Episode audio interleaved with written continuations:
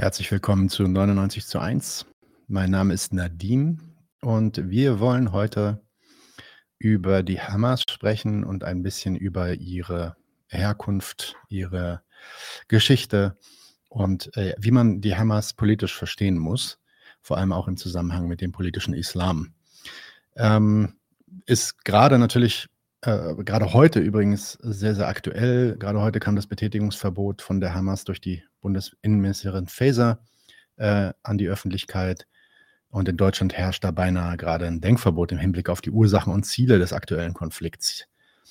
Ähm, wir haben ja auch schon was gemacht zu, äh, warum hat die Hamas das gemacht oder ja, was ist der Hintergrund dieses Konflikts. Das, dazu haben wir so ein kleines Titbit, also eines unserer Kurzvideos gemacht ähm, und haben da auch eine kleine Antwort schon drauf gegeben, das versucht einzuordnen mit einem bisschen, ein bisschen einem offenen Ende, nämlich der Frage, wie das eigentlich alles im, ja, in Relation steht zu den restlichen arabischen Staaten und der, ähm, der zwischenstaatlichen Politik dort, sage ich mal. Und auf, ja, auf Basis dieser ersten Überlegungen, die wir hier gemacht hatten und ausgestrahlt hatten in diesem kleinen Titbit, haben wir dann jetzt mit ähm, Ariane Schiffer-Nasserie gesprochen, den wir eingeladen haben, um diese Klärung, die wir da in wirklich nur ein paar Minuten gemacht haben, jetzt mal zu vertiefen. Ähm, trotzdem möchte ich jetzt noch einmal dieses kleine Video zeigen, weil wir denken, dass es wichtig ist, äh, diesen Hintergrund erstmal zu haben. Damit hat man dann auch schon mal ein paar Sachen zu dem aktuellen Konflikt gesagt und äh, das Ganze in einen gewissen Kontext gestellt, äh, von dem wir dann ausgehen können. Falls ihr das Video noch nicht gesehen habt, lehnt euch jetzt also bitte mal sieben Minuten zurück und äh, schaut es euch an und ähm, danach geht es dann direkt weiter mit Ari. Ich mache mal das Video an. Versuch zur Frage, warum hat die Hamas das gemacht? Zunächst, was hat sie gemacht? Sie hat zum ersten Mal seit Jahren das größte und bestbewachte Freiluftgefängnis der Welt durchbrochen. Ihre Kämpfer haben mit prekären Mitteln zu Land, zu Luft und zu Wasser israelisches Territorium erobert und, wenn auch nur für kurze Zeit, besetzt. Sie hat Vertreter des israelischen Staates überwältigt, Kasernen erobert, Soldaten getötet, gefangen genommen und verschleppt.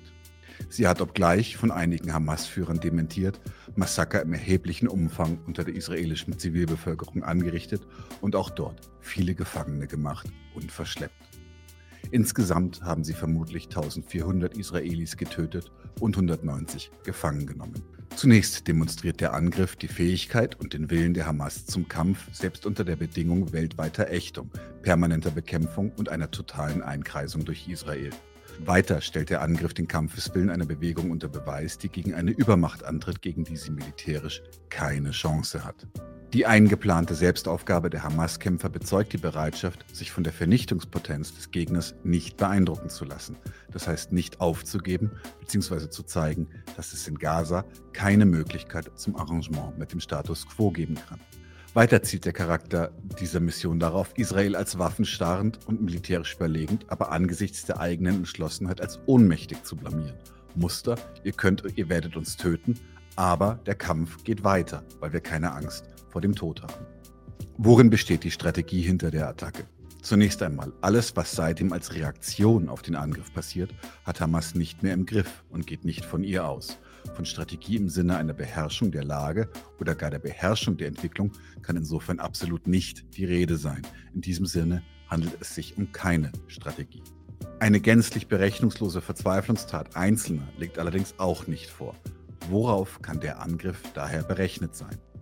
An die Adresse der Palästinenser demonstriert der Angriff die Bereitschaft und Fähigkeit zum Kampf aus der Position der Ohnmacht heraus. Die Aktion als Fanal im Machtkampf der Hamas mit der ehemals dominierenden, eher laizistisch-sozialistischen Fatah, die im Oslo-Abkommen einem Frieden zugestimmt hat, den Israel lediglich zur immer weitergehenden Vertreibung, Entmachtung und Ruinierung nutzt, zeigt sich die islamistische Hamas als glaubwürdige und standhafte Partei des Widerstandes. Die seit 2006 durch Wahlen bereits vollzogene, aber dann von Fatah vereitelte Entmachtung der PLO soll so über die Herzen und Fäuste der Palästinenser in der Westbank doch noch erreicht werden. Die ohnmächtige Berechnung zielt insofern auf die Entmachtung von Abbas in Ramallah. Die aus vorangegangenen Attacken leicht eine kalkulierbare Reaktion Israels beinhaltet in jedem Fall Gegenschläge, die auf ein Vielfaches an Opfern unter der Zivilbevölkerung von Gaza zielen. Dies unterstellend kann Hamas damit kalkulieren, dass der neue Konflikt die tendenziell immer zur Trägheit und zum Arrangement mit unhaltbaren Zuständen neigende Zivilbevölkerung erschüttern und zum Entscheidungskampf nötigen will. Doch vermutlich gehen die ohnmächtigen Berechnungen bzw. die Berechnung, die gar nicht in der Macht der Hamas liegt, noch wesentlich weiter. Worauf zielt der Anschlag im Hinblick auf Israel? Zunächst blamiert der Angriff das israelische Militär in seinem Anspruch, die Palästinenser dank haushoher Überzahl und Übermacht jederzeit und überall unter Kontrolle zu halten. Des Weiteren blamiert er die Regierung Netanyahu, die im innerisraelischen Machtkampf für sich mit dem Argument wirbt, für Sicherheit und Ordnung zu sorgen. Der brutale Angriff auf Zivilisten, der auch Frauen und Kindern galt, dürfte einer weiteren Berechnung geschuldet sein, nämlich der israelischen Bevölkerung zu zeigen, dass die oberste Staatslegitimation Israels, jüdisches Leben zu schützen, unter der Bedingung von Besatzung, Apartheid und Siedlerkolonialismus nicht gewährleistet ist. Motto, Israel kann euch nicht schützen. Möglicherweise wenn auch nicht wahrscheinlich, hofft man bei der Hamas darauf, dass sich die an der Verfassungsreform entzündete Spaltung innerhalb Israels in Anbetracht der Katastrophe verschärft und Netanyahus rechte bis rechtsradikale Regierung zumindest mittelfristig durchs Militär, durch Proteste oder Wahlen entmachtet wird. Allerdings ist die gegenteilige Entwicklung innerhalb Israels, das heißt die neue nationale Einheit im Kriegszustand, ebenfalls nicht gerade verwunderlich. Die zentrale Zielrichtung des Angriffs der Hamas dürfte ohnehin an anderen Stellen, insbesondere an die arabische und islamische Welt adressiert sein. Kleine Unterbrechung zum Thema Gaza. Inzwischen, 21.10., hat Israel eine Million Palästinenser aus ihren Wohnungen und Häusern vertrieben. Circa 30 Prozent der Häuser im gesamten Gazastreifen wurden bereits zerstört. Eine Rückkehr ist damit unmöglich, eine Flucht bisher ebenfalls. Die totale Blockade wird derweil von Israel fortgesetzt. Das alles bezeichnet Israels Militär als erste von drei Phasen ihres Krieges gegen die Hamas. Worauf Phase 2 und 3 zielen, ist noch unklar. Phase 1 zielt allerdings offenkundig nicht nur auf Hamas, sondern auch auf die Vertreibung der Palästinenser aus dem Gazastreifen, indem sie übrigens ebenfalls durch die Vertreibung bzw. Nakba von 1948 vertrieben wurden. Dafür müsste aber ein Fluchtweg aus dem von Israel abgeriegelten Gebiet geschaffen werden.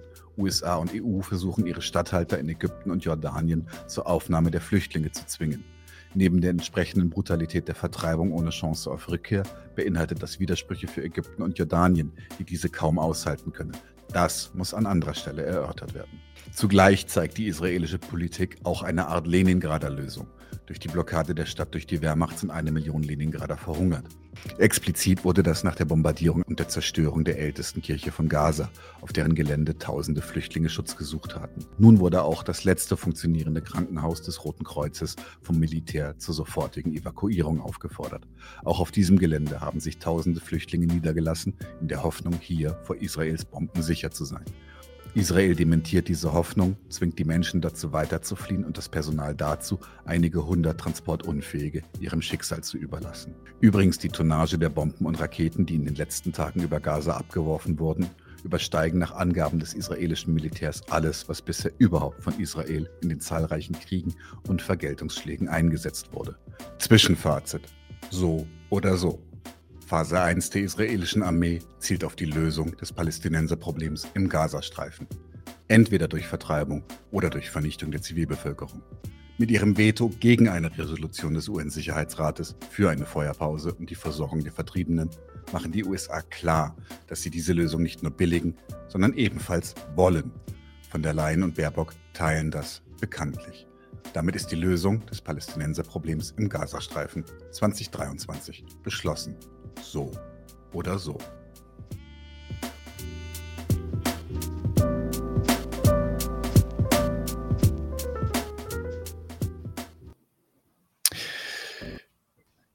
So, ähm, das gibt vielleicht nochmal einen ganz guten Überblick, auch wenn natürlich mittlerweile, das ist vor ein, zwei Wochen ähm, geschrieben und veröffentlicht worden, ähm, einiges an Zahlen und Daten nicht mehr so ganz aktuell ist. Phase 2 ist natürlich die jetzt mittlerweile andauernde ähm, Bodenoffensive der Israelis in Gaza. Gerade heute habe ich gelesen, dass mittlerweile dass die Tonnage der Bomben, die auf Gaza abgeworfen wurden, das 1,5-fache der Hiroshima-Bombe darstellen sollen. Also genau, deswegen halt hängt euch nicht so sehr an den ähm, Daten auf, aber die äh, grobe Einordnung aus diesem Video sollte zumindest schon die Basis sein für das folgende Gespräch. Daniel hat in einem Moment auch erwähnt, dass die Hamas hier wohl auch sich an die arabische und muslimische Welt und deren Staaten adressiert. Und genau dazu wollen wir heute jetzt mit äh, Arian Schiffer-Nasseri reden. Ich hole ihn mal direkt rein. Herzlich willkommen zurück, Arian. Hey, hallo. Okay, und ich höre dich auch gut. Jetzt also die Frage, vielleicht nochmal an dich, Arian. Vor allem in Bezug auf die Adressierung an die arabische und muslimische Welt und deren Staaten. Warum hat die Hamas das gemacht? Ja, zunächst mal, ich fand die Erklärungen, die bisher hier in dem Abspann gelaufen sind, durchaus realistische und wahrscheinlich die Erwägungen der Hamas zutreffende. Und bevor wir weitermachen, ähm, kommt es mir, jetzt sitzt eine Fliege auf der Kamera, hm, so, ähm, kommt es mir eigentlich sehr nochmal darauf an, etwas einzuholen. Nämlich in der aktuellen Debatte gibt es fast sowas wie ein Erklärungsverbot gegenüber den Auseinandersetzungen, die laufen und insbesondere im Hinblick auf die Motivlage dieser radikal-islamistischen Hamas, wie es immer heißt und ja auch irgendwie zu Recht. Erklären, das ist mir ganz wichtig, bevor ich jetzt weitermache mit Überlegungen zur Hamas und zum politischen Islam, ist alles andere als eine Sache rechtfertigen. Erklären ist eigentlich die Voraussetzung dafür, um zu einem begründeten Urteil, zu einem Sachverhalt zu kommen und ist eigentlich müsste man nochmal betonen, Bestandteil der Aufklärung. Zumindest die, die Annahme, dass Dinge, insbesondere gesellschaftliche und politische Entwicklungen, Ursachen haben. Dieser Frage fällt zurzeit ein Teil des politischen Diskurses fast hinter die Aufklärung zurück oder lässt wenigstens wesentliche Teile davon langsam untergehen. Ich betone es nochmal, eine Sache verstehen wollen ist alles andere als Verständnis für sie zu haben. Sie verstehen wollen, heißt eigentlich erstmal, sich die Grundlage zu verschaffen, um nach eigenen Erwägungen realistisch darauf Bezug nehmen zu können, ob theoretisch oder praktisch. Darum soll es hier gehen. Ja, meine Ausführungen um, zur Hamas sind eigentlich erstmal, zunächst mal ganz ban banale Beobachtungen oder auch das, was man durchaus leicht in Erfahrung bringen kann. Ich trage es trotzdem mal vor. Um, die Hamas ist eine verhältnismäßig junge politische Bewegung innerhalb der arabischen Welt. Sie wurde 1987 während der ersten Intifada gegründet. Der Name ist übrigens ein Akronym und bedeutet auf Deutsch so viel wie Islamische Widerstandsbewegung. Und das Akronym selbst kann auch übersetzt werden mit Begeisterung, Eifer oder Kampfgeist. Als erster Führer der Hamas und Gründer dieser Bewegung gilt Scheich Ahmed Yassin. Im Unterschied zu sozialistischen, laizistischen und panarabischen nationalen Befreiungsbewegungen, die in der Fatah oder PLO vereint waren, übrigens orientiert an den realsozialistischen Staaten des Ostblocks, grenzt sich Hamas von solchen Bewegungen, über die gleich mehr gesagt werden soll, wenn wir in die Tiefe gehen, was überhaupt die arabische oder die politische Willensbindung in der arabischen Welt ist, scharf ab. Hier geht es ganz anders als diesen panarabischen, laizistischen, sozialistischen Bestrebungen um die Einigung der Palästinenser oder weitergefasst die Einigung der arabischen Völker im Namen der Religion.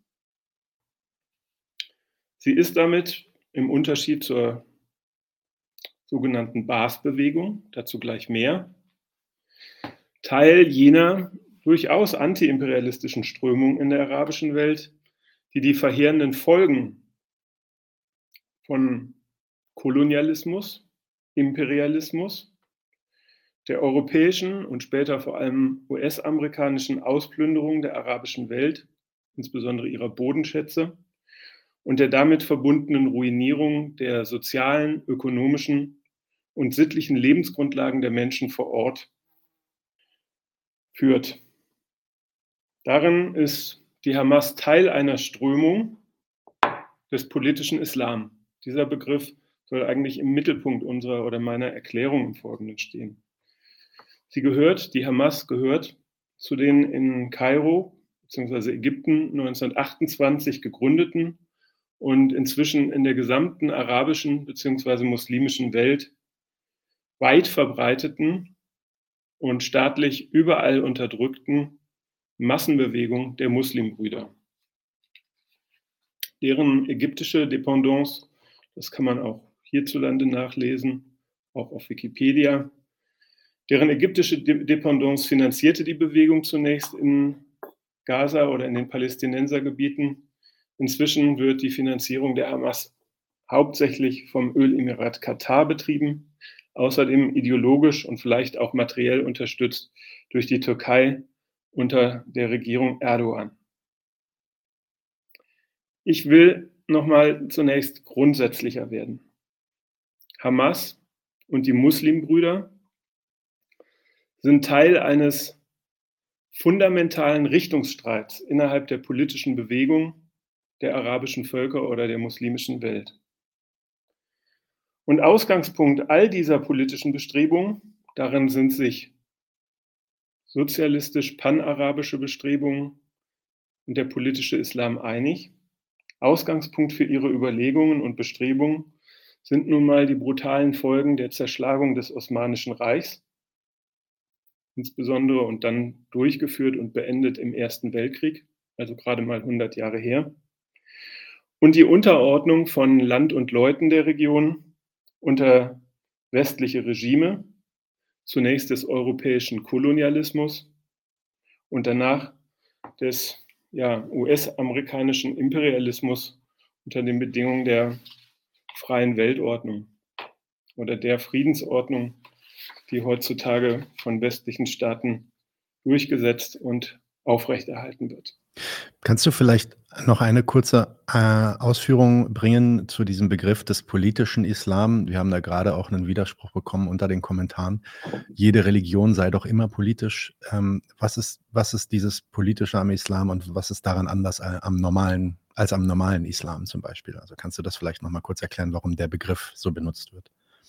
Ja, mache ich gern. Ähm, ich wollte vorher noch mal ganz kurz ähm, eine Abgrenzung machen ähm, zu den weltlichen oder nationalistischen Bestrebungen in der arabischen Welt. Okay. Und dann würde ich darauf eigentlich eingehen. Okay, super.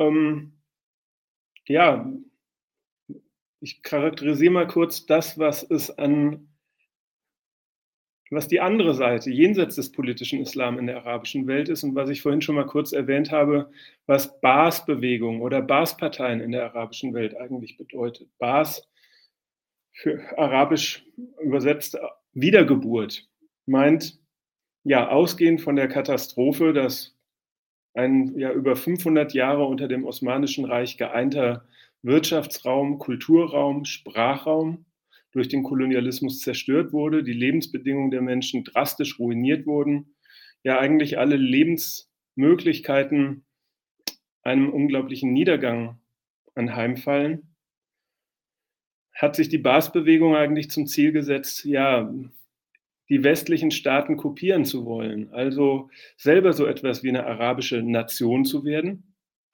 die arabische Nation neu zu gründen und das eben als eine Erneuerungsbewegung. Also gegründet von Intellektuellen aus der arabischen Welt, die meist in Europa studiert haben, die Anteil genommen haben an den verheerenden Folgen der Zerstörung der arabischen Welt, darüber nachgedacht haben, wie eigentlich eine Lösung, wie eigentlich eine Verbesserung der Lage der Menschen, eine neue Ordnung überhaupt für die arabische Welt aussehen kann, mit der Zielsetzung, ja, die heute inzwischen fast 500 Millionen Araber, die in unterschiedlichen Ländern leben, irgendwie in einem modernen Nationalstaat zu vereinen. Das kann man vielleicht mal als das zentrale Programm dieses weltlichen, dieser weltlichen Bestrebung in der arabischen Welt festhalten. Und zwar das in Form einer nachholenden Entwicklung also dem Versuch, eine Industrialisierung und Modernisierung von Infrastruktur, Produktion, Technik in ihren Ländern durchzusetzen. Und da diese Technik, diese Infrastruktur, überhaupt alle modernen Mittel überhaupt in, dieser, in diesen Ländern nicht vorhanden sind, zielt die Programmatik weiter darauf, dass das Einzige, was am kapitalistischen Weltmarkt rentabel ist, überhaupt eine Einkommensquelle ist für diese Länder, nämlich meistens ihre Bodenschätze, insbesondere Öl und Gas, oder für Ägypten vielleicht auch die Rolle als Tor des Welthandels durch den Suezkanal zu verstaatlichen, unter staatliche Regie zu bringen, um aus den Einnahmen, die bisher, und das ist auch bis heute ja weitgehend der Fall, ansonsten westlichen Konzernen zufallen, um aus den Einnahmen überhaupt die finanziellen Quellen zu schaffen, um das Land aufzubauen, zu entwickeln, zu industrialisieren. Da die angestrebte Enteignung bisheriger europäischer und US-amerikanischer Besitzungen natürlich den Gegensatz mit diesen Ländern beinhaltet, hat die Politik der Basparteien im Ausgangspunkt schon früh das Bündnis mit der UdSSR und ihren Bruderstaaten gesucht, allein um Rückendeckung für ihre Vorhaben zu bekommen. Und auch, das ist, glaube ich, auch direkt nachvollziehbar, wenn man einen eigenen Nationalstaat gegen europäische bzw. US-amerikanische Ordnungsvorstellungen durchsetzen will, man dafür staatliche Gewalt braucht und die Gewalt eben Waffen. Und wenn diese Waffen nicht, äh, moderne Waffen nicht in den eigenen Herkunftsländern produzierbar sind, braucht man also Paten, die das unterstützen. Des Weiteren sieht der Baptismus eine modernisierende Bildungspolitik vor und dabei auch ja, das eine aufklärerische, die alten religiösen Vorstellungen überwindende, an Vernunft, Technik, Wissenschaft orientierte Bildung ihrer Völker und die Überwindung der Abhängigkeit der Menschen in Stammesgesellschaften, der, die Überwindung religiöser Schulen und des, der religiösen Vorstellungen, dies möglichst aufzuheben oder da, wo es sich nicht aufheben lässt, durchaus auch mit staatlicher Gewalt zu unterdrücken. Mit dem Ziel, explizit die Tradition und die Sittlichkeit der vorgefundenen und in Krise befundenen arabischen Gesellschaften zu überwinden.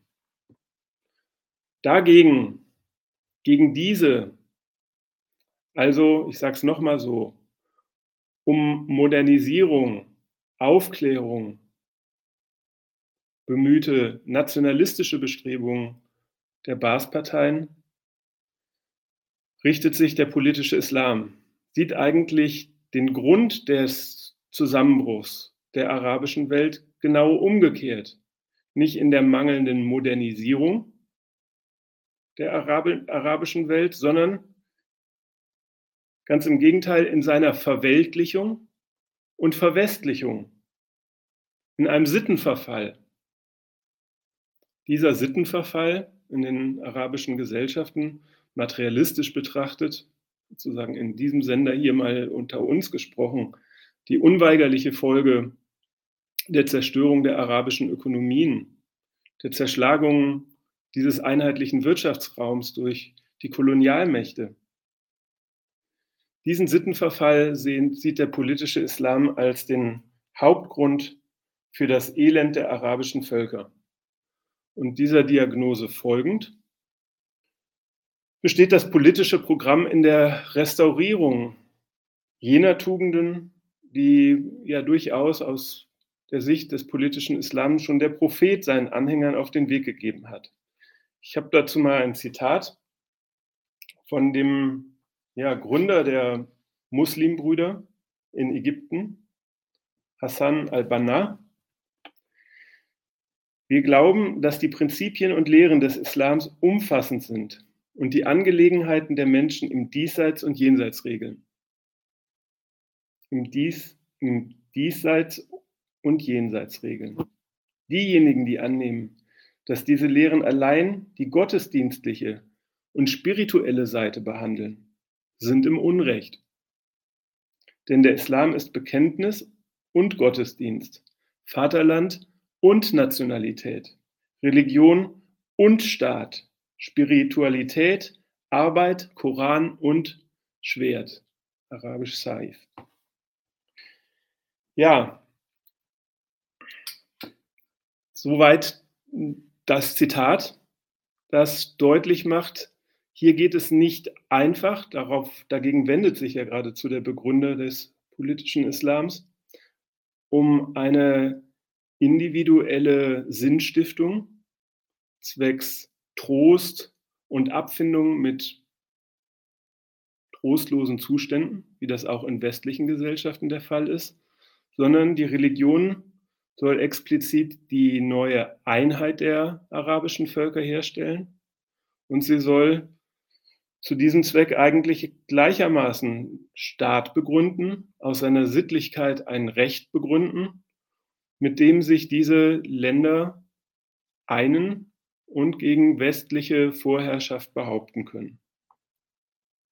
Ja, und aus dieser Zielsetzung, die ich jetzt formuliert habe, ergibt sich eigentlich auch schon zentrales Programm des politischen Islams, so wie ihn die Muslimbrüder und auch die hier in Rede stehende Hamas verfolgt.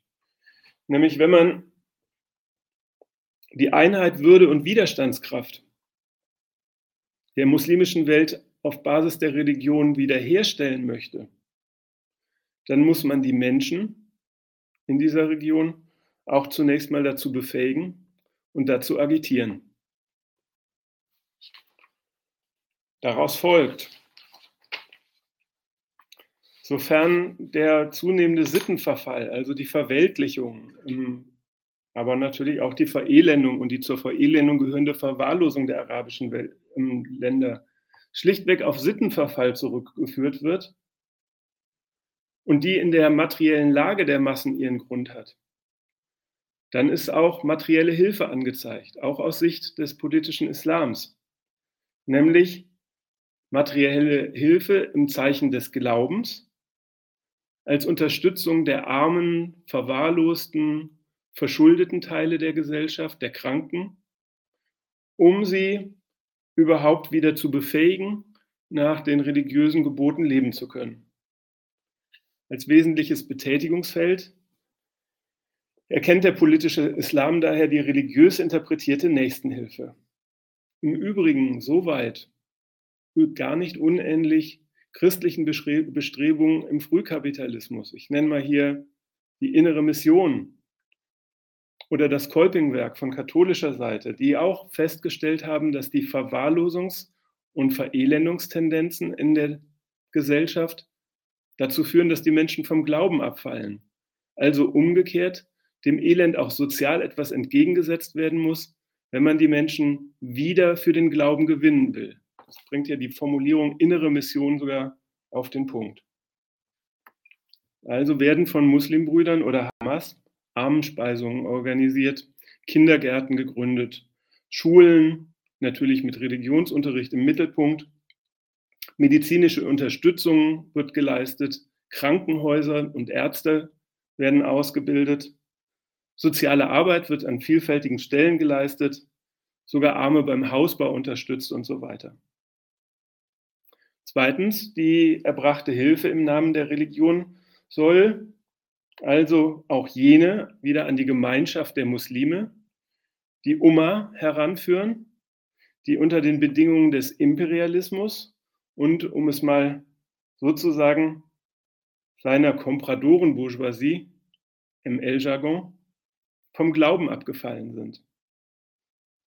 Und siehe, das Programm funktioniert auch dahingehend, dass fromme und vor allen Dingen reiche Glaubensbrüder spenden, so wie es eine der Säulen des Islams, des Zakat, auch vorsieht. Eine Almosensteuer also, wie es schon der Prophet den Gläubigen aufgetragen hat und die die Einheit der arabisch-muslimischen Gesellschaft herstellen soll. Und zwar gerade eine Einheit über alle Klassen und Standesgrenzen hinweg. Darin auch im Übrigen eine Ausführung meiner Aussage, es ist ein konservatives Programm, aber neben den sozialen und Standesgrenzen auch über jene Grenzen, die vor allen Dingen mit der Zerschlagung des Osmanischen Reichs im Ersten Weltkrieg das Sykes-Picot-Abkommen gezogen hat. Das Sykes-Picot-Abkommen, ein Geheimabkommen 1916 zwischen Frankreich und Großbritannien sah die Zerschlagung der arabischen Welt in einzelne nationale Einflussgebiete Großbritanniens und Frankreichs vor. Und das im Übrigen in einer Phase, in der insbesondere Großbritannien arabische Führer dafür gewinnen wollte, sich gegen die osmanische Vorherrschaft aufzulehnen und ihnen eine arabische Eigenständigkeit versprochen wurde. Kleine Nebenbemerkung, dieses Abkommen hat dann 1917 mit der Oktoberrevolution haben die Bolschewiki dies öffentlich gemacht und haben damit ein Stück weit die westliche Geheimdiplomatie zu hintertreiben versucht und auch hintertrieben. Schließlich geht es auf diesem mühevollen Weg für den politischen Islam, deren Teil, von Teil die Hamas ist, wirklich um die Einigung der muslimischen und arabischen Gesellschaften im Zeichen Allahs und, um es nochmal zu sagen, zum Zwecke ihrer eben konservativen Selbstbehauptung gegen die westliche Welt, die seit dem Ersten Weltkrieg sie in verschiedene Staaten und an einen, ja, einen bis heute nicht endenden ökonomischen und sozialen Ruin gestürzt hat. Nadim, du hast vorhin auch noch mal so gefragt ähm, oder gesagt, ja, was unterscheidet dann den politischen Islam von einer Religion so oder von einer Religion im westlichen Sinn? versuche es nochmal so zusammenzufassen, das individuelle Glaubensbekenntnis, was jede Religion kennt und gut im Islam Shahada heißt, ist für den politischen Islam deswegen aus den bisher genannten Gründen eben mehr als ein persönliches Bekenntnis der individuellen Sinnsuche. Die ja, Befolgung der islamischen Sittlichkeit beziehungsweise ihre Nichtbefolgung ausgedrückt, zum Beispiel im fehlenden Kopftuch, im Alkoholkonsum, in der Ignorierung von Feiertagen, ist vom Standpunkt der Programmatik, die ich bisher versucht habe zu skizzieren, eben eigentlich sowas wie Verrat.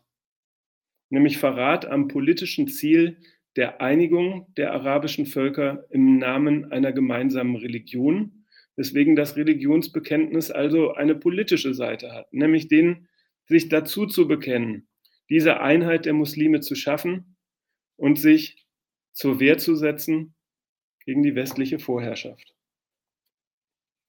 Das begründet dann übrigens auch, warum der politische Islam sich so verhält, wie es hierzulande häufig thematisiert wird, nämlich in der argwöhnischen bis ja fundamentalistischen Unterdrückung abweichender Lebensstile. Das tut er. Das tut er aber gerade deswegen, weil ihm an diesem Lebensstil mehr bedeutsam erscheint als die individuelle Lebensführung. Aus Sicht des politischen Islams stellt es eben eine Untergrabung der Einheit her, nämlich des Glaubens und der Sitten, die nun mal Lösung der Misere der arabischen Welt sein sollen. Schließlich ist vielleicht auch noch Folgendes zu erwähnen zur Programmatik des politischen Islams.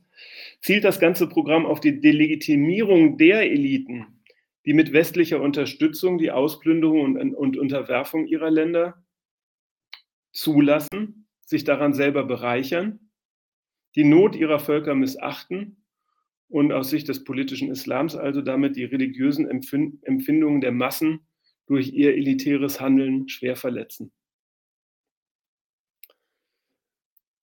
Ja, und da diese Bewegung für die, man könnte ja erstmal meinen, vermeintlich harmlosen Bestrebungen, Bildung, Gesundheit, Unterstützung der Armen, von den Machthabern in der arabischen Welt, übrigens sowohl den pro-westlichen Diktatoren, wie auch jenen Machthabern, die vor allen Dingen im 20. Jahrhundert eben im Sinne des Baptismus eine Erneuerung, eine weltliche Erneuerung versucht haben weil sie von allen unterdrückt werden, gehört zum politischen Islam auch die Bereitschaft zum Märtyrertum, also dazu, das eigene Leben zur Not, im Übrigen aber eigentlich zur Not, auch für diese Sache zu opfern. Und schließlich, das kann kaum verwundern, zählt also auch der bewaffnete Krieg im Namen der Religion, der Dschihad, zu den Bestandteilen oder zur Programmatik der Muslimbrüder und des politischen Islams. Ähm, ich würde dann als nächstes dann schon zurückkommen zu, ja, also zu, zu den Palästinensern, aber ich habe noch mal zwei Fragen, die ich kurz zwischenschieben würde. Die erste Frage vielleicht, ähm, du hast ja gerade etwas erwähnt, nämlich dass ähm, quasi eine islamische staatliche Gemeinschaft das Ziel ist, was da verfolgt wird. Und die drückt sich aus als eine Rückkehr zu einem, ja, zu einem Ideal, äh, das wohl irgendwie sich wieder löst von westlichen Beeinflussungen, westlicher Unterdrückung und so weiter. Vielleicht ist das jetzt auch eine Frage, die du gleich wieder nach hinten verschiebst, dann ist das auch in Ordnung. Aber wie passt das, was du gerade erklärt hast, denn eigentlich zusammen mit dem doch sehr vehementen, spezifischen Nationalismus der Hamas, die ja ganz dediziert einen palästinensischen Staat fordert. Die fordert ja keinen islamischen Staat, wie das andere äh, Muslimbrüder auch schon gemacht haben, ähm, sondern sie reden ja ganz klar über Palästina und palästinensischen Boden. Ähm, wie passt das zusammen, wenn sich da eigentlich eine, ja, eine, eine staatliche Gemeinschaft auf Basis des Islams, also eigentlich ja dann über diese nationalen Grenzen vielleicht hinweg äh, gedacht wird? Ja, da bin ich auch ein Stück weit unsicher, ob ich das richtig verstanden habe. Ich würde es erstmal so sagen, vielleicht kommen wir später dann nochmal intensiviert darauf zurück. Ähm, in der Tat, Hamas als Unterorganisation der Muslimbruderschaft kämpft erst einmal um eine Eigenstaatlichkeit der Palästinenser, mhm. ist also erst einmal auch ein Gegenprogramm zu den weltlichen Bewegungen der Fatah will also sowas wie einen Religions Religionsstaat oder Gottesstaat innerhalb der palästinensischen Gebiete errichten und begründet das soweit, dass wesentliche Heiligtümer der islamischen Welt in Jerusalem im Gebiet des heutigen Israels bzw. der Palästinensergebiete liegen und es insofern auch mehr sein soll als nur eine nationale Bewegung, sondern das ein erster Schritt ist und auf den kommt es ihnen schon sehr an. Ähm, ja, zur Befreiung der islamischen Glaubensstätten innerhalb Palästinas, die dann ja auch ihre Bedeutung für die gesamte arabisch-muslimische Gesellschaft haben sollen. Und ihr Fernziel, soweit ich es verstanden habe, ähm, ich mag mich täuschen, besteht schon darin, darüber hinauszukommen und tatsächlich die Einheit der gesamten arabischen Welt unter dem Vorzeichen des Islams zu erzielen. Und die Kämpfe, die sie sozusagen jetzt im Hier und Jetzt in Israel oder in Palästina führen, betrachten sie insofern auch als ein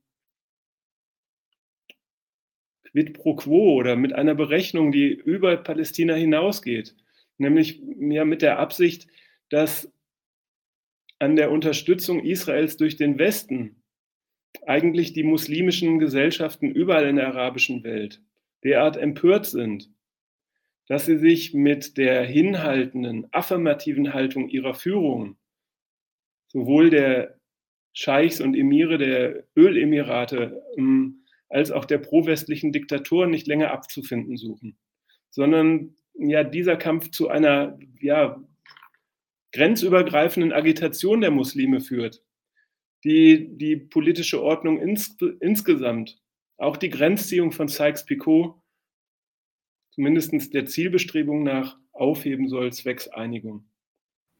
So würde ich es interpretieren. Vielleicht können wir es später noch mal ein bisschen mehr vertiefen. Okay, und dann die zweite Frage, vielleicht nur noch mal eine Verständnisfrage. Du hast in einem Nebensatz gesagt, du hast es eigentlich auch schon erklärt, aber vielleicht kannst du es noch mal ähm, in ein, zwei Sätzen zusammenfassen. Du hast die Muslimbrüder äh, im generell und natürlich dann auch die Hamas im Speziellen äh, konservativ genannt, ein konservatives Vorhaben. Kannst du nochmal erklären, was du mit diesem Konservativen meinst? Ja, konservativen, also bewahrend, auf Deutsch übersetzt. Konservativ ist das Programm dahingehend, dass es ja die von mir jetzt vielleicht gar nicht so tief ausgeführten Verwerfungen der arabischen Gesellschaften und ihre Verarmungstendenz eben zurückführt auf mangelnde Berücksichtigung der überlieferten Traditionen, also insbesondere der Religion, des daraus abgeleiteten Rechtssystems, der Scharia, ähm, der Befolgung der entsprechenden Sittlichkeit, der Form der Nächstenliebe, wie sie der Islam predigt und so weiter. Konservativ ist es also einerseits, weil es die Rückbesinnung dieser Werte und Religionen haben will. Und konservativ ist es auch darin, dass es die ja bisher in der arabischen Welt entstandenen ähm, Klassen, sozialen Beziehungen in Stamm Stammesgesellschaften, ihre patriarchalen Strukturen ja geradezu wieder richtig etablieren möchte ich habe es vorhin nur beiläufig gesagt, also für die, der Gründer der Hamas hieß Scheich Yassin. Diese ja aus der arabischen Welt über Jahrhunderte entstandenen Bedeutungen und Beziehungen von Scheichtums und Gefolgschaft, die sollen also wieder in Kraft gesetzt werden. Vielleicht kann man auch darin schon mal sagen, weil Erklären so häufig mit Rechtfertigen verstanden wird. An so einem Programm ist wirklich nichts als Überwindung sozialer Gegensätze, eine, um die Befreiung der Menschen von Zwang und Herrschaft zum Zwecke ihrer ganz diesseitigen Lebensgestaltung, materiellen Le Lebensgestaltung misszuverstehen. Und das ist eben ein ziemlich hartes Programm, das gerade alle menschlichen Freuden, überhaupt das Interesse von Menschen im Hier und Jetzt, ein irgendwie befriedigendes Leben zu führen, als, als Ursünde betrachtet hatte das, ich muss mal ganz kurz gucken, dann kann ich dazu auch vielleicht mal ein Zitat bringen. Das wollte ich mir eigentlich fürs Fazit aufheben. Ebenfalls nochmal Gründer der Muslimbrüderschaft, Al-Banna. Die Illusion, die uns gedemütigt hatte, besteht in nichts anderem als der Liebe zum weltzugewandten Leben und dem Hass auf den Tod. Die Liebe zum Leben erscheint in letzter Konsequenz dem politischen Islam als ein Problem, weil er eben Berechnungen folgt, weil er sich der Vorherrschaft des Westens zuwendet, weil unter den Zeichen der Verweltlichung und Verwestlichung auch so manche westliche Lebensfreude, unter anderem der Alkoholkonsum in diesen Ländern Einzug gehalten hat. All das, aber auch vielleicht nur das schlichte Wille zu überleben, gilt dieser Bewegung als Problem weil darin die Selbstaufgabe für den Glauben untergraben wird. Okay, was ja ganz interessant ist, und damit kommen wir jetzt, wie gesagt, äh, wieder zurück nach Palästina, ist, dass das ja wirklich, also wenn man jetzt mal äh, von der ähm, Teilung äh, Palästinas ausgeht, 47 und dann der Gründung Israels 48, ähm, von Anfang an gab es Widerstand ähm, gegen Israel und gegen, auch gegen die Landnahme vor Ort bis in die 80er Jahre hinein, vielleicht, vielleicht Anfang der 80er, vielleicht Ende der 70er, sagen wir mal, war diese Strömung der Muslimbrüder ja relativ irrelevant bei den Palästinensern.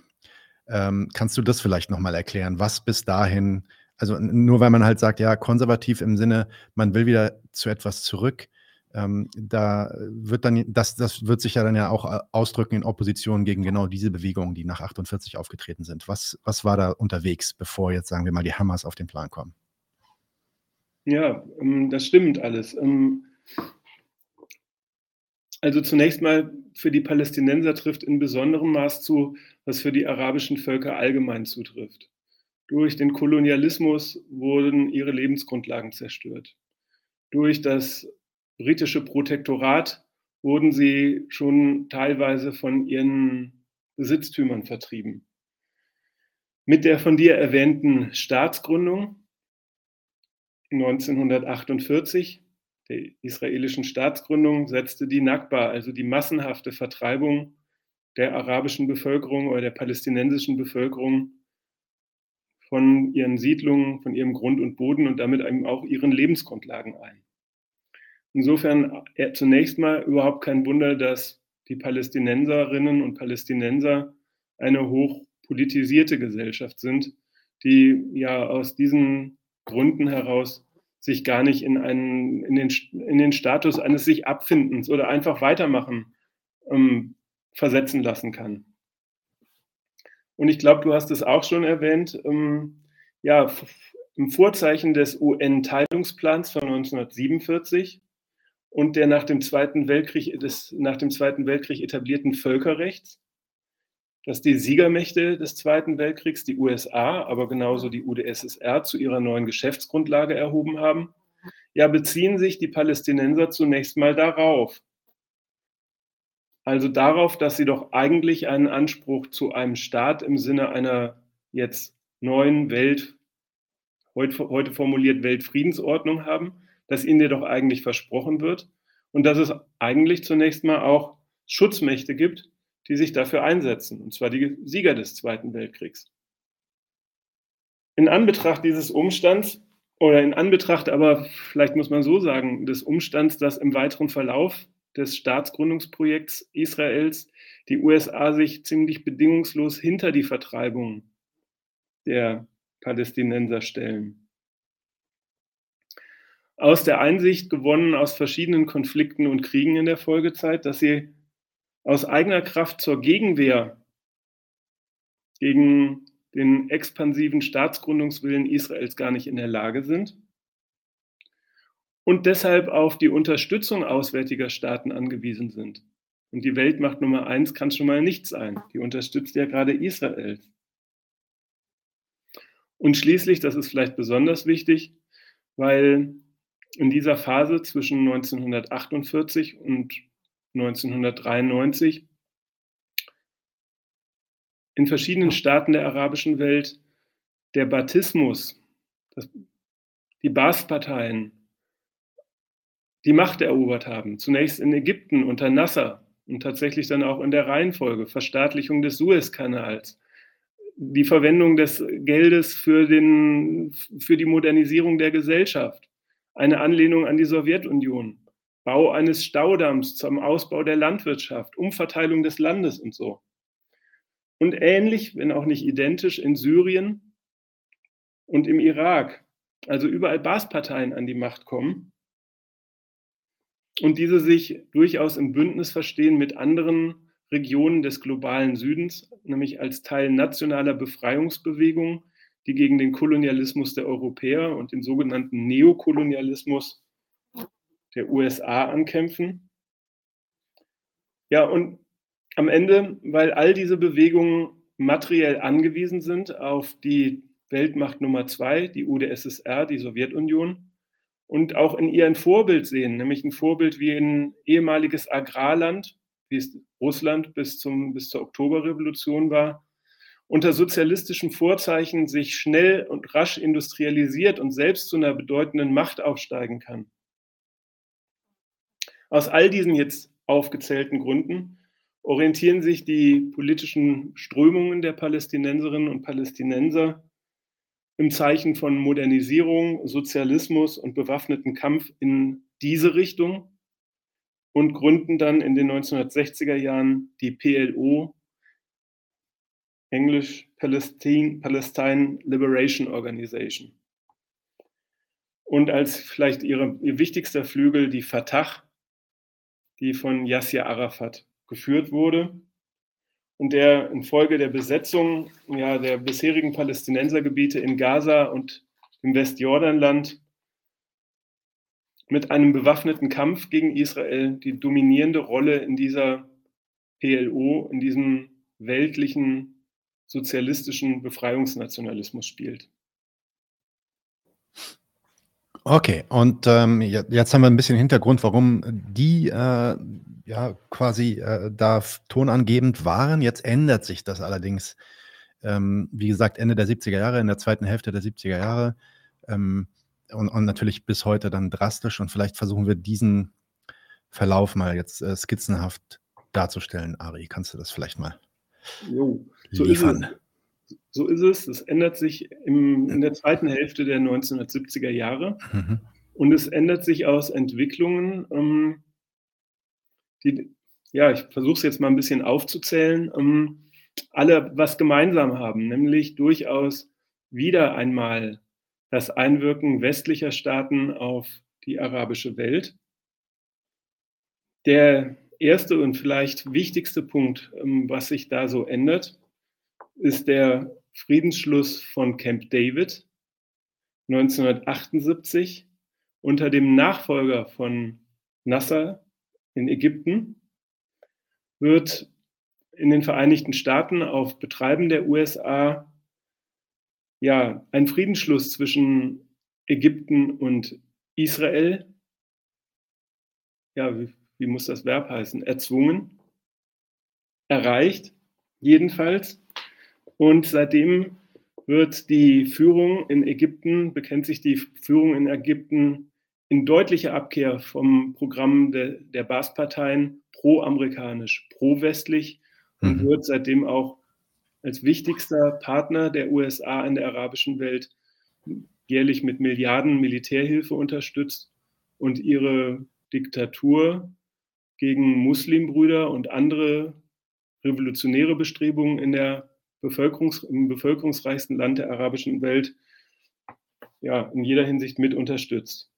Nebenbemerkung kurz, dieser Sadat, der noch von Nasser zum Nachfolger erklärt wurde, hat später, in der späteren Phase, eine Amnestie für Muslimbrüder durchgesetzt und wurde dann von denen durchaus ermordet. Das sollte mal der Kurzhinweis Ägypten sein, das eben ist ja schon deutlich geworden bei der Gründung der Muslimbrüder eine wesentliche Rolle spielt. 1979, ein Jahr später, gewinnt im Persien, so haben die Briten auch ihr, ihre Halbkolonie dort genannt, zum ersten Mal der politische Islam gegenüber einer sozialistischen, intellektuellen und fortschrittlichen revolutionären Bewegung die Oberhoheit und kann sich dann 1979 als iranische Revolution unter Ayatollah Khomeini zum ersten Mal in einem Land durchsetzen und das Programm des politischen Islam verwirklichen. Auch das eine ganz wesentliche neue Entwicklung der späten 1970er Jahre. Ebenfalls 1979 und dahingehend ein wesentlicher Wendepunkt in der arabisch-muslimischen Welt beginnt der sogenannte oder der erste von vielen Afghanistan-Kriegen der Moderne, in dem die Sowjetunion eine ja auch sozialistische Regierung, die das Ideal einer nachholenden Entwicklung verfolgen möchte, unterstützt gegen Kräfte, die schnell erstarken, weil sie von den USA finanziert und ausgebildet werden und von Saudi-Arabien und Pakistan ideologisch unterstützt werden.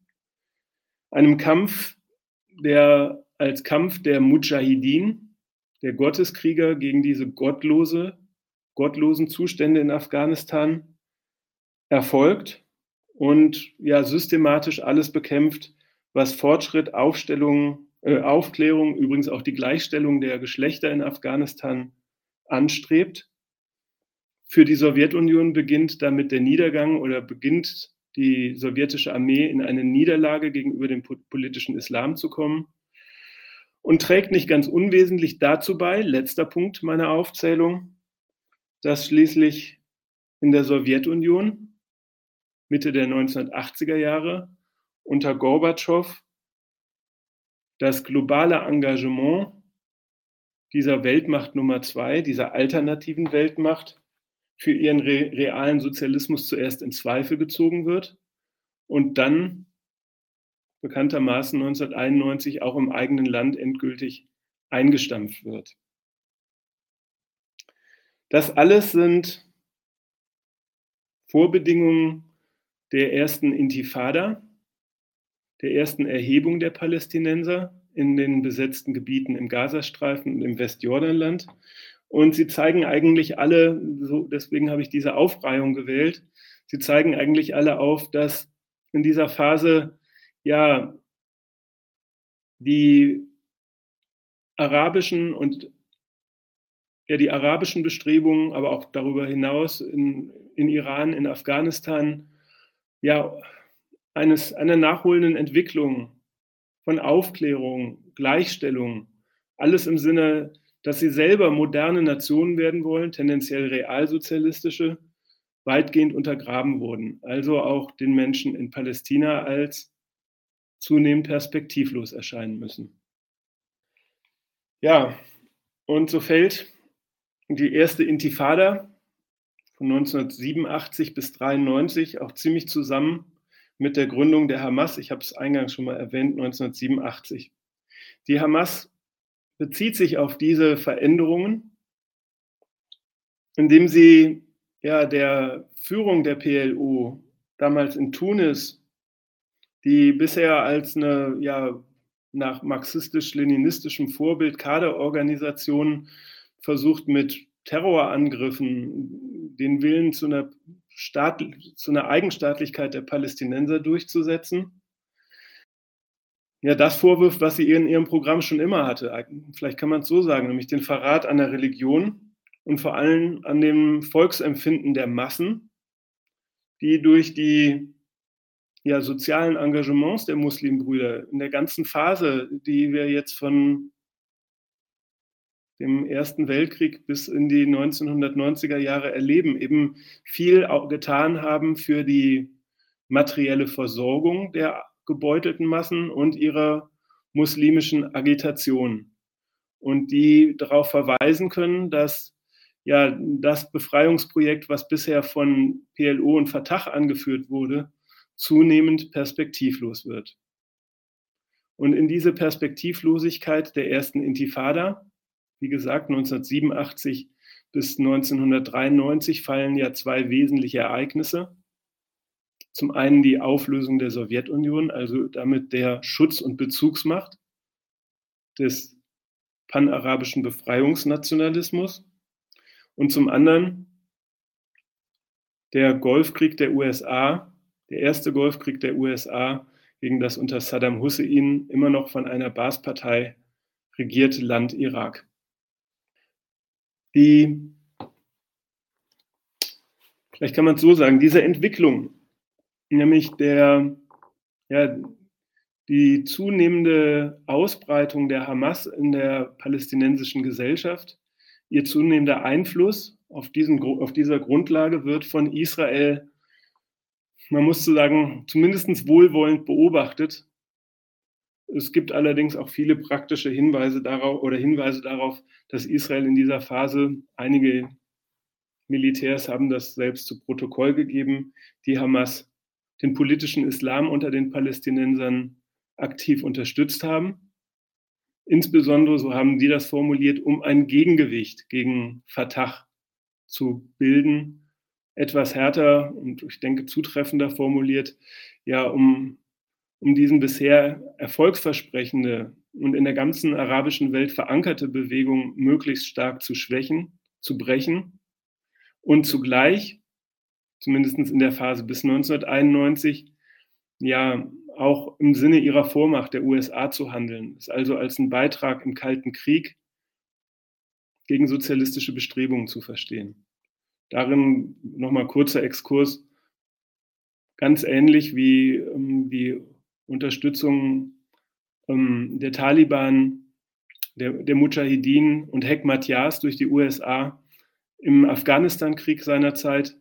Der politische Islam war, und das kann man vielleicht auch verallgemeinern, ist bis in die Gegenwart immer wieder auch, wenn es in die Kalkulationen passt, ein durchaus unterstützenswertes Instrument westlicher Vormachtpolitik und Ordnungspolitik gewesen.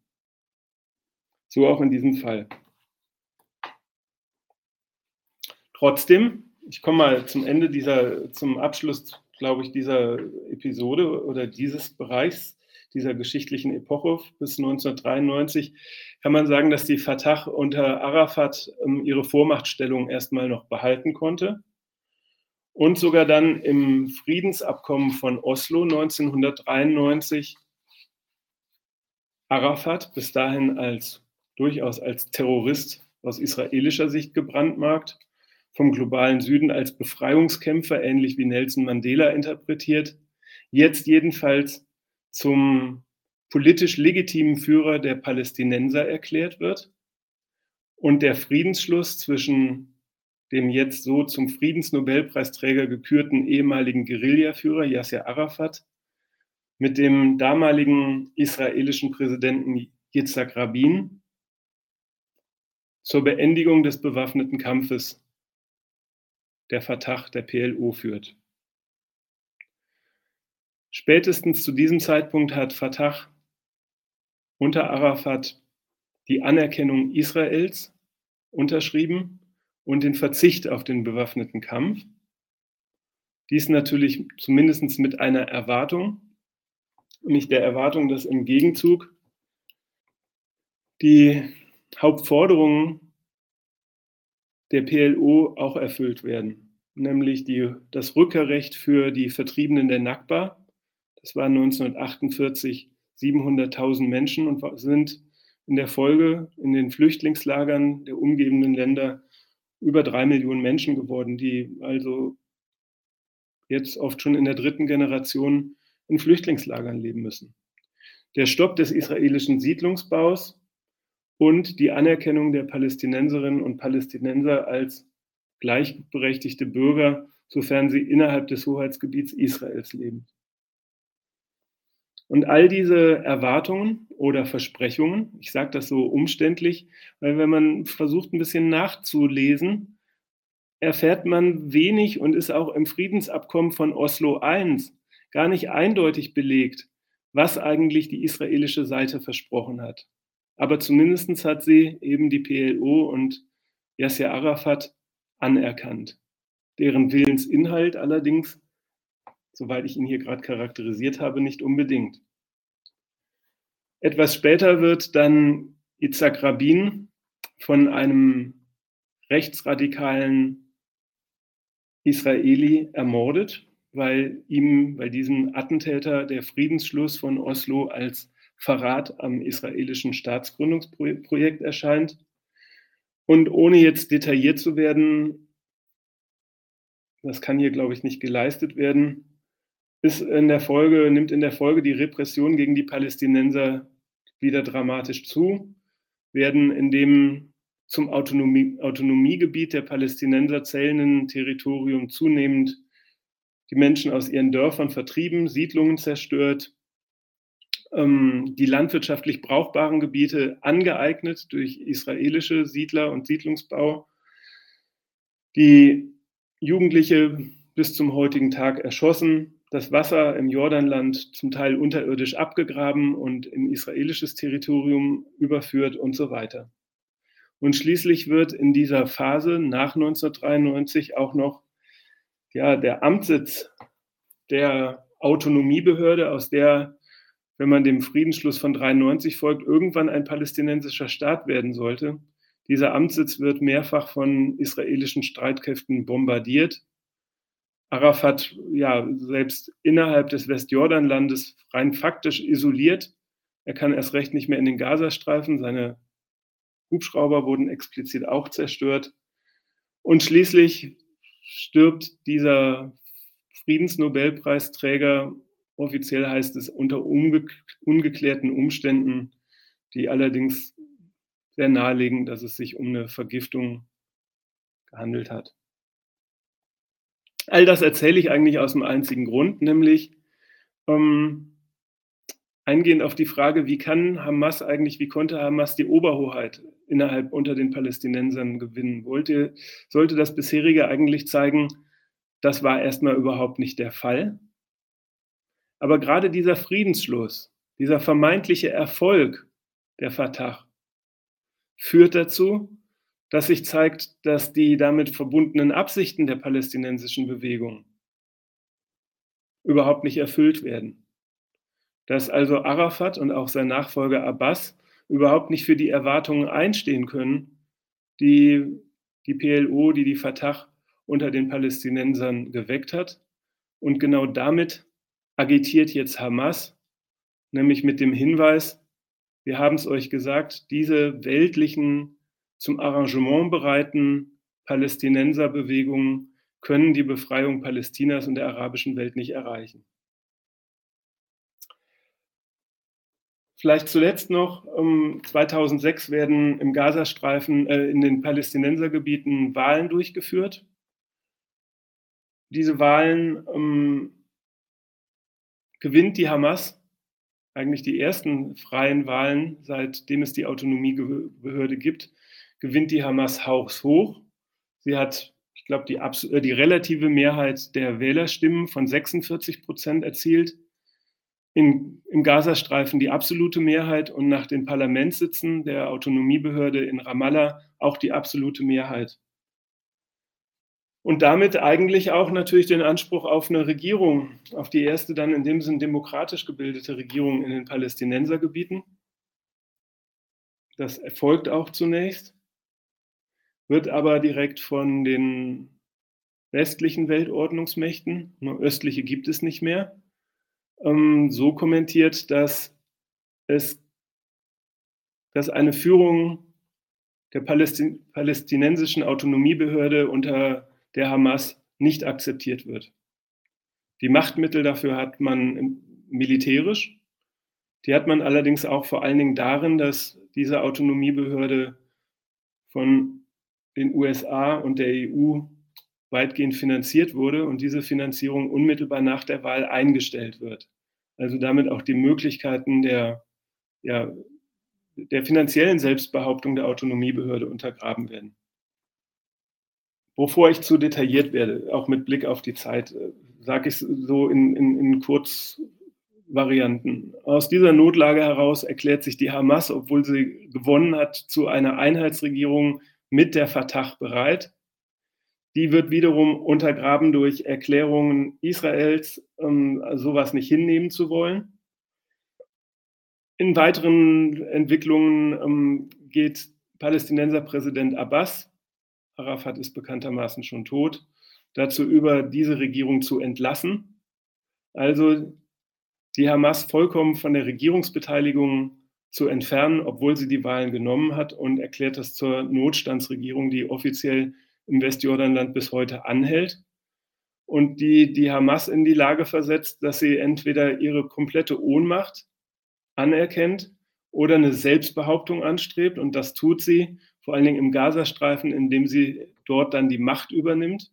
Das führt zu Kämpfen innerhalb der palästinensischen Autonomiebehörde, die dann als sogenannter palästinensischer Bruderkampf betrachtet wurden. Und dieser kam den Israelis durchaus zu Pass. Ich mache mal einen Punkt. Ja, machen wir mal machen wir mal dieses leichte Fast Forward. Dann kommt die Blockade für Gaza, ne, wird äh, das Freiluftgefängnis äh, Gaza quasi installiert. Äh, seitdem dann vier, fünf, wir haben jetzt die fünfte Mil riesige Militäroperation, also etliche Militärschläge, die dann auf Gaza landen. Ähm, nun gibt es seit 2018 Pläne ähm, mit äh, Saudi-Arabien äh, und dem dort äh, herrschenden Bin Salman.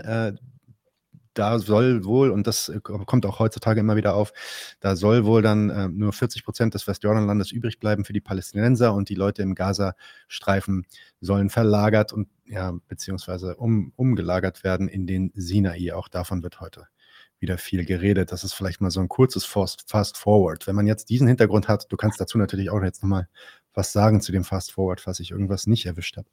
Aber wenn man diesen Kontext jetzt hat, vielleicht nochmal ganz zurück zur allerersten Frage, vielleicht sogar zurück zu der ersten Frage, die Daniel gestellt hat in diesem Titbit. Wie ist also der Angriff der Hamas insofern zu erklären? Ja, das ist die zentrale Frage und die dürfen wir nicht aus den Augen verlieren. Ich als du gerade diese Momente angesprochen hast, ähm, ähm, die, ja, der angekündigte Friedensschluss mit Saudi-Arabien und die Forderung von Bin Salman an Abbas, da wollte ich allerdings noch etwas nachtragen. Ich bin jetzt bei der Recherche auf ein Interview gestoßen, das 2018 der Deutschlandfunk mit dem Nahostexperten Michael Lüders geführt hat. Übrigens ein ja, Kenner Politologe, Orientalist der dortigen Verhältnisse, der früher im öffentlich-rechtlichen Fernsehen viel auftreten konnte, durchaus auch als Politikberater der Bundesregierung um, seine Rolle gespielt hat und ja, heutzutage ins Abseits gedrängt wurde und seitdem seine Analysen auch als Podcast vorträgt. Offenbar ist das, liegt das unter den jetzigen medialen Bedingungen im Trend, aus Gründen, die bekannt sind. Und er hat 2018 im Deutschlandfunk darauf hingewiesen, auf eben diese Forderung, die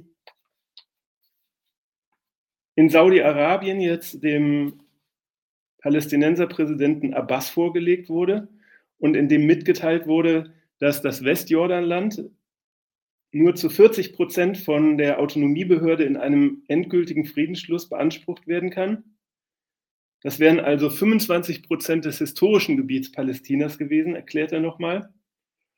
Und das für den Gazastreifen sogar auch damals schon und interessanterweise jetzt formuliert von Salman durchaus im Willen des Friedensschlusses mit Israel ähm, eine Neuplatzierung des Gazastreifens, nämlich auf ägyptisches Territorium vorgesehen wurde. Und das kommentiert, ähm, ja, kommentiert der Michael Lüders ungefähr so. Ich muss es gerade suchen. Naja, ich finde es gerade nicht. Ich gebe es in eigenen Worten wieder. In konstruktiver, politikberatender Manier seiner Perspektive sagt er, ja, wie soll denn sich irgendein palästinensischer Wille damit also mit der wirklichen Aushebelung beziehungsweise damals schon offenbar in Rede stehenden Vertreibung abfinden? Und endet ungefähr, diese Sache kann nicht gut gehen, deshalb wird sie so gefährlich. Das sage ich nochmal oder erscheint mir jetzt trotz bisschen misslungenem Zitat. Deswegen ähm, ja erwähnenswert, weil entgegen des jetzigen Narrativs nichts abzusehen. Wie kommen denn die, die, wie kommt denn die Hamas dazu? Eigentlich in der Hinsicht alles abzusehen war. Die Untergrabung kompromissbereiterer politischer Linien innerhalb der palästinensischen Bewegung, die Zurückdrängung der demokratisch regierten Hamas in den Gazastreifen und die Überführung ja, dass der eigentlich nicht mal der Bestand haben kann. Auch das wurde im Übrigen vor dem Angriff der Hamas auf Israel, dem brutalen, sage ich durchaus auch, das finde ich auch so, ähm, deutlich, als zuletzt im September ähm, Benjamin Netanyahu vor der UNO-Vollversammlung aufgetreten ist und eine Karte hochgehalten hat über die neue neue arabische Friedensordnung und Friedenswelt, wo er ein Staatsgebiet von Israel gezeigt hat, das überhaupt kein Westjordanland und kein Gazastreifen mehr zeigt. Also durchaus auch vor der jetzigen Eskalation schon deutlich wurde, dass Israel durchaus Bestrebungen hat, um auch diese verbliebenen Palästinensergebiete irgendwie aufzulösen. Es gibt übrigens auch ähm, einige Berichte, die dokumentieren, dass äh, die Hamas dessen sich natürlich auch sehr bewusst war, und zwar schon seit 2018. Mit dem Great March of Return begann die Hamas schon sehr, sehr intensiv. Das war, ich weiß nicht, ob ihr euch erinnert, das war diese Protestaktion von vielen Leuten in Gaza, die Richtung Grenze marschiert sind und äh, verlangt haben, äh, zurückkehren zu dürfen in ihre Heimat äh, oder in ihre, ihre Ländereien, weil viele von denen, die meisten von denen sind Flüchtlinge. Ähm, und da hat die Hamas sich damals ja nicht, nicht sonderlich, äh, ja, ich sag mal, gezeigt in den Protesten selbst, sondern hat derweil versucht, Kontakt aufzubauen mit der israelischen Regierung und seitdem übrigens konstant. Also es äh, ist sogar zum kleinen Witz geworden in der arabischen Welt, dass die Hamas angefangen hat, Hebräisch zu lernen, weil die sehr, sehr viele hebräische Briefe an Israel geschickt hat, mit dem Hinweis darauf, dass die bereit sind, ähm, ja, bereit wären, zum Beispiel zu einer partiellen Militarisierung zuzustimmen, wenn Gaza als eigenständiger Staat anerkannt wird, Flughafen erlaubt wird und so weiter und die Blockade aufgehoben wird. Und von seitens Israel dann aber immer wieder diese Briefe direkt im Schredder landeten. Ähm, insofern das vielleicht nochmal zu einer Ergänzung meinerseits zu dem Hintergrund für diesen Angriff. Ja, finde ich total wichtig und auch ähm, vielleicht als wichtiger Hinweis zu der Frage, wer hat Schuld an dem jetzigen Konflikt? Die geht ja in der Regel nach der Manier, wer hat angefangen? Ähm, und je nach Parteilichkeit hat natürlich immer der andere angefangen und die anderen verteidigen sich nur. In Deutschland eben mit einseitiger Parteilichkeit, die ja auch vom Bundespräsidenten zur neuen Bürgerpflicht erklärt wurde. Wenn man sich also mal gegen dieses etwas kindergartenmäßig blöde Programm, wer hat angefangen, stellt, kann man aus den Ausführungen, die du auch gerade gemacht hast, den Schluss ziehen, es handelt sich also ein, um ein unversöhnliches Projekt. Und das israelische Staatsgründungsprojekt in dieser Form und unter der Regierung Netanyahu hat alles auf seine Unversöhnlichkeit berechnet. Also ist die jetzt laufende, brutale und ekelhafte Gewalt politisch betrachtet also der Ausdruck und notwendiger Ausdruck der Unversöhnlichkeit, die in der Frage aufgemacht worden ist. Das ist vielleicht mal besser und wichtiger zu sagen als wer hat Schuld. In der Frage möchte ich mich jedenfalls nicht weiter beteiligen. Die Gründe sind soweit jedenfalls deutlich geworden. Okay. Ähm, wollen wir vielleicht übergehen, Ari, zu einem kurzen Fazit? Oder möchtest du noch etwas sagen zu den Gründen, äh, zu dem Angriff der Hamas? Äh, wir sind ja von den Plänen 2018, Saudi-Arabien und so, sind wir jetzt ein bisschen gesprungen zu den Gründen. Ist, ist da noch etwas, worauf du dich beziehen ja, möchtest? Ja, ich ähm, würde, das war ja immerhin die Frage, die im Mittelpunkt steht und ich meine, sie lässt sich nach den Ausführungen ungefähr so beschreiben. Was die Hamas da gemacht hat, an Angriff oder Krieg, ich will das gar nicht jetzt einordnen in die Begrifflichkeiten, ist einerseits einfach eine Verzweiflungstat der Ohnmacht. Und andererseits ist es ja der Versuch oder die Strategie eines Aufbruchs, den sie selbst gar nicht mehr in der Hand hat. Nämlich genau im Sinne des politischen Islams, ja, die um ein Vielfaches brutaleren Reaktionen Israels auf den Hamas-Angriff, der jetzt offenbar erstens die Zerstörung des Gazastreifens beinhaltet, womöglich auch die Vertreibung der Bevölkerung und bis zum heutigen Tag auch über 7000 Tote schon mit sich bringt, ähm, ja, diese, diese Reaktion einzukalkulieren und darin eigentlich alle um Befreiung oder einfach als mus fromme Muslime denkende Menschen in der arabischen Welt, in der muslimischen Welt, ja, zu agitieren, wach zu rütteln, dass man sich mit einer solchen Ordnung nicht abfinden kann. Und diese Agitation zielt vor allen Dingen auf eine Sollbruchstelle, die zwischen den Bevölkerungen oder Völkern der arabischen Staaten und ihrer Führung liegt. Weil deren Zusammenhalt gar nicht so einer ist, das wäre vielleicht ein eigenes Thema, wie man das aus westlichen Staaten kennt, wo die Bürgerinnen und Bürger als Nationalisten vorbehaltlos ihre politische Führung, ihren Staat wollen, sondern das Bindeglied zwischen Volk und Führung in der Regel ebenfalls eine Berufung auf den Islam ist. Fast all diese Staaten nennen sich Islamische Republik oder so ähnlich, begründen ihre Herrschaft religiös, nicht zuletzt die Ölemirate und Saudi-Arabien, und werden also auch von ihren Völkern daran gemessen, ob ihre Gewaltausübung denn den Vorstellungen des Islam entspricht.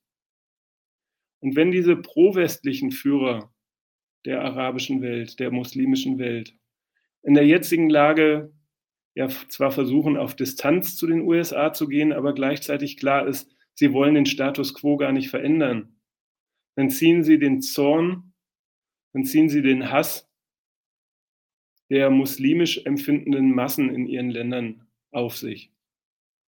Und soweit die Muslimbruderschaft längst, ich habe es mal am Anfang gesagt, eine Massenbewegung ist, nicht eine kleine Partei, nicht eine Kaderorganisation, sondern tief in diesen Gesellschaften verwurzelt, setzt das also auf die Delegitimierung und letztendlich auf den Sturz der pro-westlichen Regimes im gesamten Orient. Das ist eigentlich der Endpunkt des Flächenbrands, der aus westlicher Sicht so befürchtet wird dass die längst errungenen Erfolge bei der Zurichtung dieser Weltregion auf westliche Interessen durch diesen Konflikt ins Wanken kommt oder vom Willen der Straße weggefegt wird. Okay, exzellent. Ari, ich würde dich trotzdem bitten, für die letzte Runde noch einmal zusammenzufassen, worüber haben wir heute geredet. Ja, ich mache die Zusammenfassung eigentlich ganz kurz, ähm, ohne die Inhalte zu wiederholen. Was an den Inhalten zu ersehen ist, und das wäre mein Fazit, ist, die Muslimbruderschaft und insbesondere die Hamas als Teil des politischen Islams sind zunächst eine ideologische und dann praktische Reaktion auf die verheerenden Folgen des europäischen Kolonialismus und später der durch die USA etablierten Weltordnung im Nahen und Mittleren Osten. Zweitens, es geht dieser Bewegung, wir haben es, glaube ich, im, im, ausgeführt und deutlich gemacht, um die konservative Selbstbehauptung der arabisch-islamischen Welt gegen den Westen. Das schließt die Beibehaltung der Klassengegensätze in der arabischen Welt, explizit die Ablehnung von Vernunft und Aufklärung, eine penetrante und ziemlich unerbittliche Sittlichkeit und die Verachtung gegenüber den materiellen Lebensinteressen der Menschen in der Region mit ein. Ich hatte das Zitat jetzt schon in, in der, im Vortrag gebracht, um es nochmal explizit am Gründer der Muslimbrüder zu formulieren. Die Illusion, die uns gedemütigt hatte, also aus seinen Worten nicht die westlichen Staaten, nicht der Kolonialismus, sondern eine eigene Haltung, nämlich die Illusion, die uns gedemütigt hatte, besteht in nichts anderem als der Liebe zum weltzugewandten Leben und dem Hass auf den Tod. Es versteht sich daher eigentlich von selbst, dass, das, dass der politische Islam vom Standpunkt, ich sage mal vom sozialistischen Standpunkt oder vom Standpunkt von Menschen, die um das Wohlergehen, schlicht einfach um das materielle Wohlergehen der lebenden Menschen bemüht sind, grundsätzlich abzulehnen ist. Und zugleich, das ist wahrscheinlich in der jetzigen Lage wesentlicher, muss man festhalten, sein Aufkommen, das Aufkommen des politischen Islams und seine Durchsetzung gegen durchaus in der arabischen Welt massiv vorhandene laizistische, sozialistische, panarabische Bestrebungen ist gerade das Werk des westlichen Imperialismus und seiner Akteure in der orientalischen Welt. Was ich damit sagen wollte oder betonen wollte, ist, bei aller Ablehnung ist es irgendwie unangemessen, sich zu wundern, wie und in dem Sinne auch wie brutal und verheerend die politische Willensbildung in der Region aussieht. Und ich vermute, dass gerade deshalb eigentlich Erklärungsversuche so tabuisiert werden, weil verstehen heißt nicht rechtfertigen, aber das Verstehen untergräbt schon etwas die absichtlich begriffslose Verteufelung arabischer Bewegungen, die nun mal eben ihren Ausgangspunkt, ihren Grund und ihre dauerhaften Zustrom in der Weltordnung haben, die nicht sie bestimmen, sondern andere Mächte. Punkt. Das war's. Äh, wunderbar, Ari. Äh, vielen, vielen Dank für diesen sehr, sehr aufschlussreichen ähm, Beitrag deinerseits. Wir werden mal sehen, was da für Kommentare zurückkommen. Vielleicht können wir da noch weiter drauf eingehen und äh, ein bisschen weiter diskutieren. Ähm, vielleicht findet sich auch die eine oder andere Person, die das diskutieren möchte. Also lasst gerne eure Kommentare und eure Hinweise unter diesem Video da. Ähm, ja, Ari, nochmal, danke dir. Vielen Dank, dass du hier warst. Und bis zum nächsten Mal dann. Ne? Ich danke auch. Und vielleicht zu den Kommentaren um, sie werden umso interessanter, wie sie sich mal lösen von, dem, von der Lieblingsfrage, wer ist gut und böse, mhm.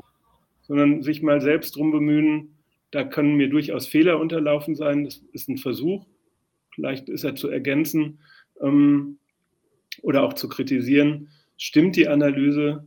Trifft das eigentlich zu, dass der politische Islam aus diesen Gründen ein so durchaus ablehnenswertes, aber auch unvermeidliches Projekt der Moderne ist. Und gerade nicht, ich wiederhole es nochmal, gerade nicht, weder der Natur noch der Kultur der Araber geschuldet ist, wie es so in neuen rassistischen Diskursen zunehmend klingt. Manchmal, wenn man deutschen Politikern zuhört, könnte man ja glauben, der Holocaust ging von den Arabern aus. Naja. Naja. Also, ähm, vielen Dank, Ari. Ich danke auch. Bis bald. Tschö. Und äh, vielen Dank an alle Zuhörer und alle Leute im Chat und bis bald. Leute, wir brauchen eure Hilfe. Wenn euch dieses Video gefallen hat, klickt auf Like, abonniert den Kanal und vergesst nicht das Glöckchen zu drücken, damit ihr benachrichtigt werdet, wenn wir neuen Content droppen. Außerdem solltet ihr uns überall folgen, wo wir verfügbar sind. Das ist Facebook, Instagram, Twitter und Twitch. Und wenn wir irgendwelche Ankündigungen machen oder Posts, dann shared, was das Zeug hält. Gebt uns all eure Liebe. Wir haben mittlerweile ziemlich signifikante Kosten. Wenn ihr es euch irgendwie leisten könnt, unterstützt uns doch auf Patreon. Dann kommt ihr auch in den Genuss verschiedener Vorteile, wie zum Beispiel Zugang zu unserer Discord-Community oder Zugang zu den ultrageheimen Patreon-Episoden, die wir dort posten. Außerdem könnt ihr uns natürlich auch über PayPal Spenden zukommen lassen. Außerdem haben wir mittlerweile einen eigenen Online-Shop. Das heißt, wenn ihr euch immer noch fragt, was ihr euren Lieben zu Weihnachten, Ostern oder sonst wie schenken könnt, geht dorthin und kauft duftes Merch. Alle Links dazu hier in der Beschreibung oder auch auf unserer Webseite 99 zu 1.de. Vielen Dank fürs Dabeisein, danke für die Unterstützung und wir sehen uns in diesem Theater.